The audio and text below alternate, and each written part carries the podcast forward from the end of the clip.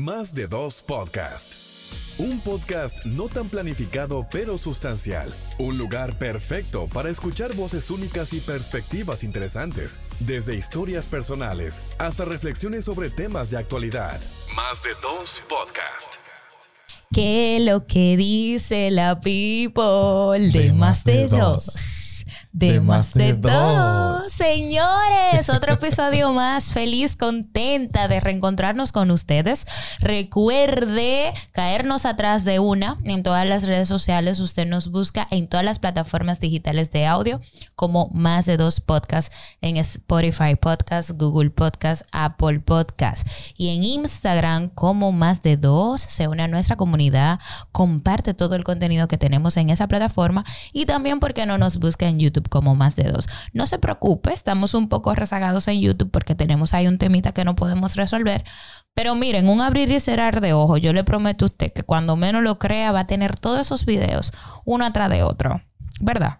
Usted sabe que este, este viaje lo estoy haciendo con un copiloto que es el momento de saludar en este momento a Neudia Chavarría, que lo que, amigo. Estamos ready, estamos ready. Gracias a Dios por la oportunidad de estar compartiendo nuevamente como cada miércoles a partir de las 7 de la mañana en una entrega más de más de dos podcasts, un podcast no tan planificado, pero, sustancial. Para este servidor, al igual que Diana, es sumamente placentero encontrarnos con ustedes a través de nuestras plataformas digitales. En esta ocasión, nosotros queremos hacer un pase de balance como se ha puesto muy de moda el hecho de rendir cuentas, nosotros...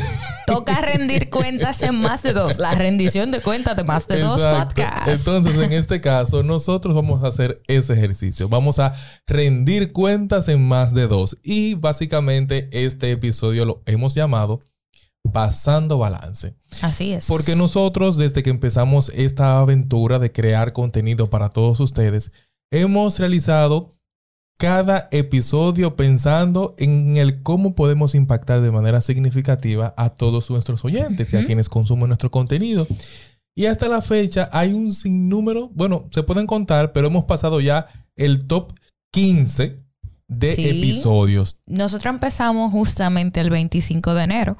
El 25 de enero fue que se publicó Enero el mes más pendejo, que fue nuestro primer episodio. Una forma cool de empezar este podcast. O sea que de ahí cuenta y estamos ahora justamente, hoy estamos a 6 o a 5. A 6 a 6 de mayo, en el momento que estamos grabando este episodio, tal vez usted lo escuche un poquito más hacia adelante. La cosa es que ya tenemos varios meses y nos parece importante pasar balance también, a ver qué cosa de la que hemos compartido con usted también nosotros hemos puesto eh, a prueba o en práctica y asimismo que usted que ha seguido nuestro contenido desde el día uno también nos diga en los comentarios, eh, a través de cualquier red de, nosotros, en Instagram, nos escriba hasta por DM y nos diga, Diana, eh, voy pasando balance, he hecho esto, estoy cambiando la mentalidad, estoy planificándome. Queremos saber justamente cómo vamos y cómo vamos nosotros. Yo me voy a poner adelante, como la gente cuando pone sus huevos se pone adelante, ¿verdad? y debo ser muy honesta y decir que yo no he hecho tanto la tarea. No he hecho tanto la tarea por el trajín de la vida y las cosas, pero lo tengo bien pendiente. Y lo que pasa es que hay cositas ahí que yo generalmente ya las hacía. Ahora que cuando, gracias a Dios, nos hemos también acompañado de mucha gente muy profesional que se ha sumado a la familia de los más. Y bueno, nos recuerdan esas estrategias que nosotros eh, necesitamos seguir. Pero, por ejemplo, eh, empezamos desde el principio. Claro. Eh, el mejor año de tu vida. ¿Tú cómo vas clasificando este año? Mira, en el caso mío, tú sabes que como yo soy, bueno, la audiencia quizá no todos saben, pero en mi caso, como soy máster en planificación, ese me, me resulta cómodo. Sí, porque es un eh, ejercicio eh, diario para ti. Básico. Es como que llevar los ejercicios del nivel profesional a mi vida cotidiana. Entonces, esto fue lo que yo he, esto fue básicamente lo que yo hice. Yo agarré todo lo que yo quería desarrollar en el 2023 y yo dije, bueno, de aquí al primer trimestre, antes de que cierre, yo quiero esto. o tener quizá básicamente los primeros pasos.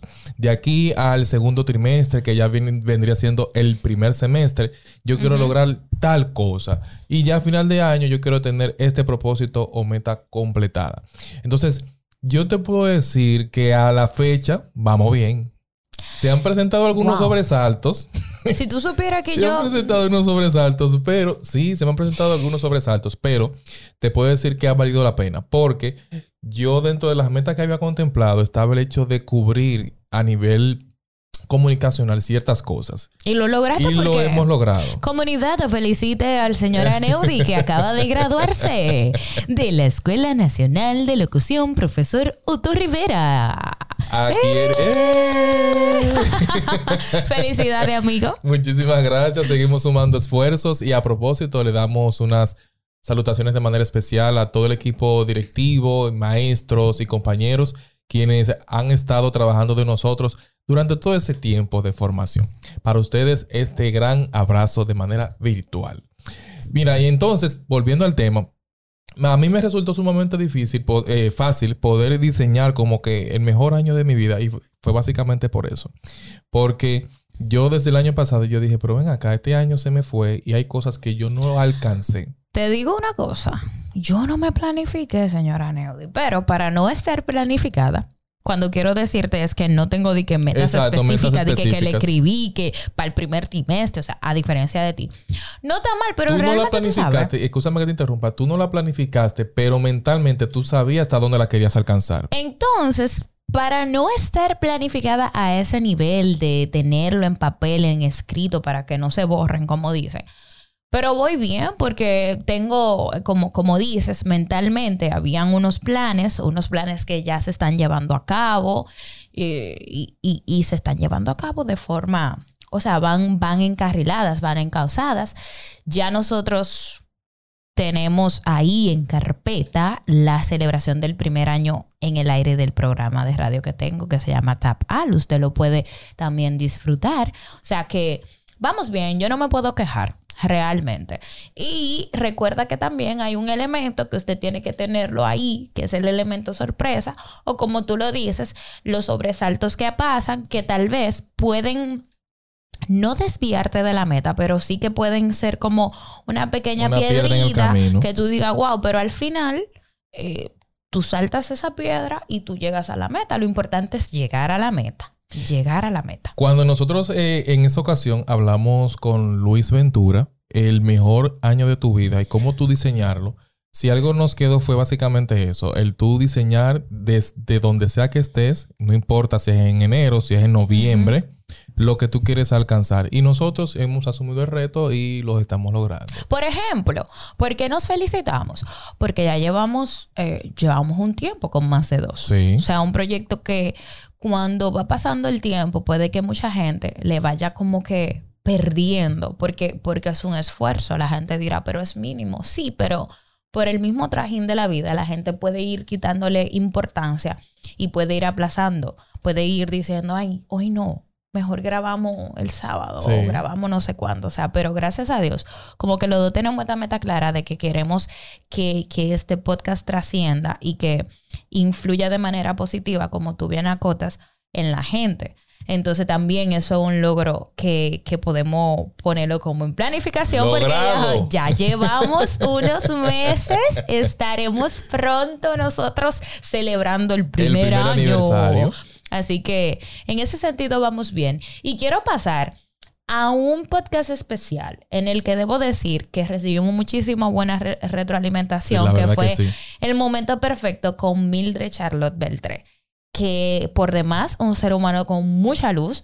Y debo decir que cuando hicimos la publicación en Instagram de ese episodio, hubo mucha gente que conectó, que conectó el mensaje, con, con, el mensaje, porque básicamente para recordar, parafraseando algunas, algunos consejos y lo que ella decía es de que el momento perfecto realmente no existe, que el momento es ahora, que lo oportuno es ahora. Y es como una especie de recordatorio que queremos darte a ti que nos escuchas, de que si todavía, si todavía tú no has dado ese paso, si todavía tú sientes ese miedito, si todavía tienes tú alguna reserva que no te ha hecho accionar, el momento oportuno es ahora.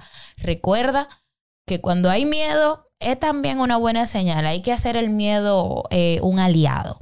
Hacerlo y hacerlo con miedo. No hay que dejar de hacerlo. Algo que se quedó con nosotros, al igual que la audiencia, fue eso que tú destacaste, el hecho de que sea oportuno. Y Mildred fue muy enfática con esto, el hecho de tú poder identificar que el momento perfecto como tal no existe.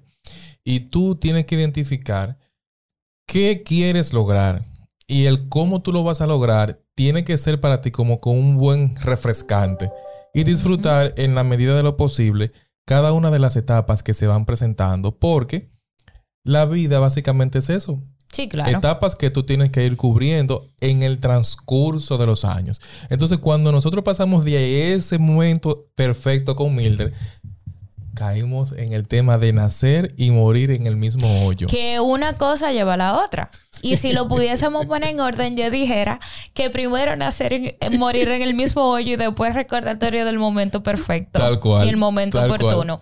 Y básicamente recordarte de que aquí lo que hacíamos es alusión a, la falta de interés de algunas personas a veces de salir como de, del ambiente y del hábitat al que están acostumbrados. Que no lo satanizamos, tampoco lo culpamos porque eso es un tema muy personal, pero sí querer hacer en ellos como ese auparlos a que salgan, a que abran sus horizontes, a que conozcan. modo. Exactamente, porque a veces nosotros eh, limitamos mucho la mente, limitamos mucho nuestras vivencias y cuando salimos al mundo, cuando nos damos la oportunidad de conocer y de ver opciones, nos damos cuenta de que hay algo más grande de que hay algo más grande a lo que nosotros, de lo que nosotros conocemos o estamos acostumbrados. Así es que con este episodio, ¿qué quisimos de, dejarte dicho? Quisimos dejarte dicho de que no está tan mal que tú salgas de tu zona de confort, de que no pienses que el tú salir de tu zona de confort va a ser para un peor lugar. Siempre hay que estar con la mente positiva y tratar de ver como, como esa cosa buena. De repente tú estás aquí y tú crees que eso es lo mejor y cuando saltas y das el paso te das cuenta de que te estabas perdiendo de, de algo espectacular. Entonces, sal del hoyo. Y saliendo del hoyo, nosotros nos pasamos a otro episodio donde hacemos referencia a que somos el resultado de las cinco personas que nos rodean. Muchas personas suelen decir en ocasiones que por qué cinco si tenemos tantas personas alrededor de nosotros. Y es que nosotros dentro de estos sectores tenemos mínimo una persona que nos sirve de referente, nos sirve de guía, nos sirve de aliado dentro del ámbito religioso, el ámbito empresarial en el caso de que seas emprendedor, en el ámbito familiar, en el caso del trabajo y ya cuando nos vamos a la parte de ocio, también tenemos nosotros mínimo un referente. Ese referente, algo que puso en discusión tanto Diana como un servidor, fue el hecho de que, vean, que el referente tiene que ser siempre positivo o debe serlo. Debe ser, pero nos encontramos con la situación de que también puede ser un referente no positivo, que, hay casos de referentes negativos. Entonces, ese episodio hace referencia a eso, a que somos el resultado de las cinco personas que están dentro de nuestro contexto. Si no has hecho ese ejercicio, haz ese ejercicio, empieza a buscar gente que te sume, que te haga crecer, que básicamente a eso se refiere. Y de ahí pasamos a la mentalidad de pobre. Y no pobre per se, sino esa gente que tiene todos los recursos. Que aún teniendo todos los recursos y las herramientas, no da los pasos correspondientes, no se atreve a hacer las cosas y generalmente suelen criticar a quienes con una mejor planificación, aunque con menos recursos, sí deciden vivir y darse calidad de vida. Y esto es algo que nosotros hemos identificado en muchas personas y en ocasiones hasta nosotros mismos hemos pasado por esa situación. totalmente. No es cuestión de satanizar a nadie. Pues y parte. Exacto. Entonces, identificarlo y poner un plan de acción para que la situación mejore. Ya pasando a otro episodio, estuvimos hablando de creadores de contenido versus influencers. Este episodio lo hicimos con Johnny que, nos regaló esta experiencia de imaginativa y ahí básicamente lo que se hablaba era de, de cómo nosotros hemos visto que se ha tergiversado el hecho de que todos son influencers o todos son creadores de contenido. O sea, hacíamos generalmente la, la, el énfasis en la palabra o en el concepto de influencer, porque ¿en qué influencias? O sea, cuando, cuando estamos hablando de influencers, estamos hablando de una persona que tiene capacidad de convocar, pero capacidad de convocar y capacidad de hacer crecer a la gente que lo sigue. Entonces, ¿cómo se ha ido tergiversando esto? Porque ahora cada persona que tiene mil, dos mil, diez mil seguidores en una red social se cree influencer. Entonces, ¿cómo rescatar realmente cuál es el significado central de lo que es un influenciador. Cuando nosotros pasamos de ese episodio al siguiente, estamos hablando de ley de espejo.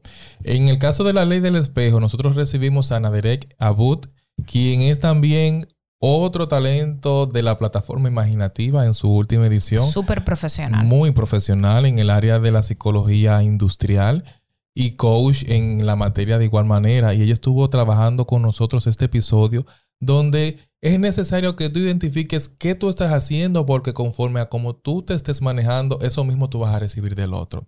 Porque nosotros reflejamos en las personas lo que en esencia somos nosotros. Si recibimos agresividad de varias personas, eso es lo que nosotros tenemos que trabajar a lo interno porque estamos siendo agresivos y no nos estamos dando cuenta. Y lo mismo pasa cuando tú recibes de las personas mucho afecto, mucho cariño, mucha empatía, es porque básicamente eso es lo que a ti te sale hasta por los poros. Así mismo. Entonces, cuando pasamos de ahí, nos fuimos a críticas constructivas de aquel que no ha hecho nada. Ahí recuerdo mucho que, soltamos un poquito de veneno en el episodio, pero era básicamente porque a veces da mucha, da mucha impotencia ver cómo hay gente que no, que no es empático, que no aplaude tus procesos y que, no celebra tus logros y suele simplemente hablar por hablar sin ver el proceso.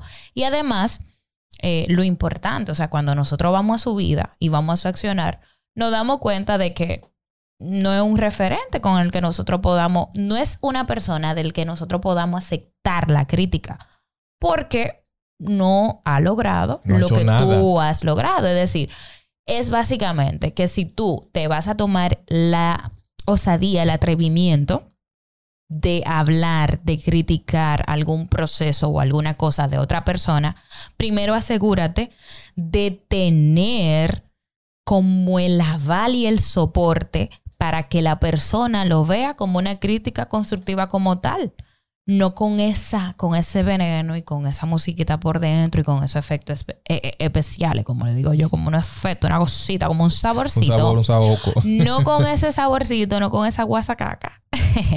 Pero sí, o sea, de verdad, cuando te tomes el tiempo de hablar de un proyecto de otra persona o de algo específico de otra persona, como asegurarte tú de que, de que tu vida vaya en sintonía y en coherencia y que de alguna u otra forma tú puedas dar esa crítica.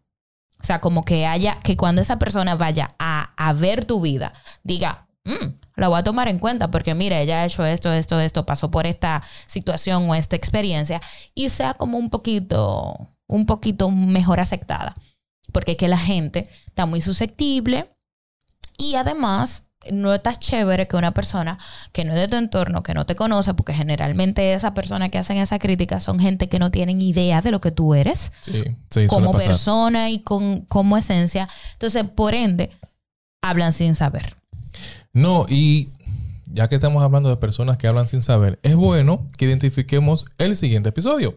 No medir el tiempo en relojes ajenos. Importante. Esto suele pasar en aquellos adolescentes que están pasando al tema de la temprana juventud o a la juventud, que pasan de adolescente a juventud. Y es básicamente porque ven la presión y sienten la presión, mejor dicho, de quienes están dentro de su contexto social.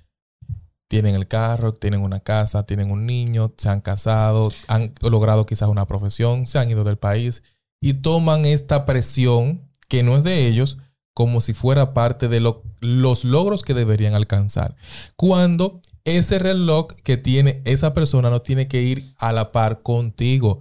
Es importante que tú puedas identificar cuáles son las metas que tú quieres trabajar y en la medida de lo posible trabajar, valga la redundancia, constantemente en ese punto que quieres alcanzar. No medir el tiempo en relojes ajenos. Así es, y no solamente en los jóvenes. Llega un momento en el que en el que el adulto en una etapa de tu vida en específico siempre te sucede. ¿Está bien? Sí. Y hablamos también de, de, de qué piensas del relevo, haciendo, haciendo referencia a los profesionales que tienen miedo mm, de enseñar, de compartir lo que, lo que han hecho por mucho tiempo, lo que saben hacer, porque pues no quieren dar paso, no quieren tener gente que les suceda. A lo que yo recuerdo que dije, y es lo que enfatizo porque creo que es lo importante, y es que cuando tú no compartes lo que tú sabes, se va a morir contigo lo que tú hagas. Y entonces al final lo que uno busca es ser, eh, prevalecer en el tiempo. Tiene que prevalecer en el tiempo el oficio, debe prevalecer en el tiempo la profesión, debe prevalecer en el tiempo los conocimientos. Eso solamente va a suceder cuando se compartan. En el momento en el que dejen de compartirse, se muere con usted.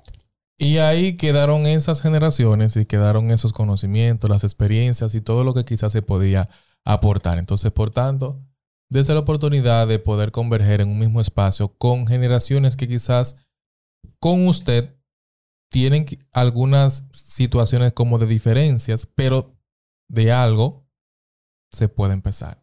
Cuando pasamos de ahí al siguiente episodio, hablamos de los números o personalidad a la hora de influenciar. Para mí es un secreto que hay muchas personas que trabajan diariamente en crear contenido para subir su comunidad en las redes sociales. Hay otros que lo hacen más chilling, como decimos popularmente, y prefieren pagar por la compra de seguidores. Llega un punto que la compra de seguidores te resulta rentable, sin embargo, ¿a qué precio? ¿Y qué tú quieres alcanzar, qué quieres lograr? Y hacíamos referencia también a que, a que al final eh, a veces, aunque la gente no lo crea, como le hemos dado tanta influencia e importancia a los números, nos olvidamos de que lo importante es tener una comunidad que sea, eh, que te, dé retroalimentación, que sea una comunidad que, que esté contigo, no importa la cantidad, sino que responda a los pedidos y a todo lo que tú hagas a través de tus redes sociales. O sea, que responda a tu contenido, que responda a tu solicitud, que responda a lo que tú eres en esencia. Y también decíamos que al principio funciona que tú hagas contenido que conecte con un rango de público un poquito más amplio. Pero luego la gente te va a dejar de seguir porque se va a cansar de lo que tú haces, porque también va a, sentir que lo que le hizo conectar contigo en un principio ya no está y eso es parte tuya de mantener tu esencia conforme vaya pasando el tiempo, porque lo que pasa es que con mucha gente que crea contenido se van con las tendencias y las tendencias son eso, suelen pasar, no son atemporales. Entonces, yo prefiero ser un creador de contenido atemporal, que no importa el tiempo, puedan volver a lo que yo comparto. No, y con esto, para cerrar ese punto, hacer referencia al hecho de que la creación de contenido va muy de la mano con el ser humano. Nosotros como seres humanos vamos evolucionando, vamos creciendo, vamos conociendo nuevos ambientes, nuevas personas. Y a medida de esto, nosotros vamos permitiéndonos el hecho de poder compartir nuevas experiencias. Y ya cuando hablamos de crear relaciones en las redes sociales, es importante que nosotros tengamos en cuenta esto que estamos mencionando. El hecho de estar en las redes sociales, sí, pero las redes sociales no es todo. Eso es una plataforma que usted tiene a disposición para poder potencializar los servicios que usted ofrece, el quien usted es, quizás como en el caso de algunos como persona, porque a través de esto tú puedes impactar significativamente la vida de otros y es por esto que es importante que no se pierda esta parte. Las redes sociales son un espacio, son una plataforma para usted potencializar buenas acciones o lo que usted quiere catapultar, no tenerlo como un diario reflexivo quizás de lo que pasa con su vida.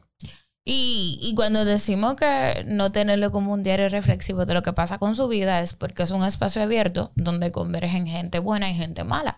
Y recuerde que la información es poder y que lo que usted no quiere o de lo que usted no quiere que conversen, usted simplemente no lo comparta, porque cuando lo comparte, lo hace de dominio público. Y hacer la acotación de que lo vea más como, como una plataforma para potenciar algún talento o algún servicio que usted ofrezca, porque la verdad que por las redes sociales eso sí tiene ese punto positivo, es que se hace mucha relación si se sabe eh, hacer de forma correcta, si se sabe hacer. Eh, es una cosa de networking pura. Y por ahí lo debemos hacer. O sea, si sus relaciones personales trate de manejar a lo menos que usted pueda por redes sociales, porque eso puede ser un fracaso total. Pero lo profesional puede ser realmente un buen punto para usted.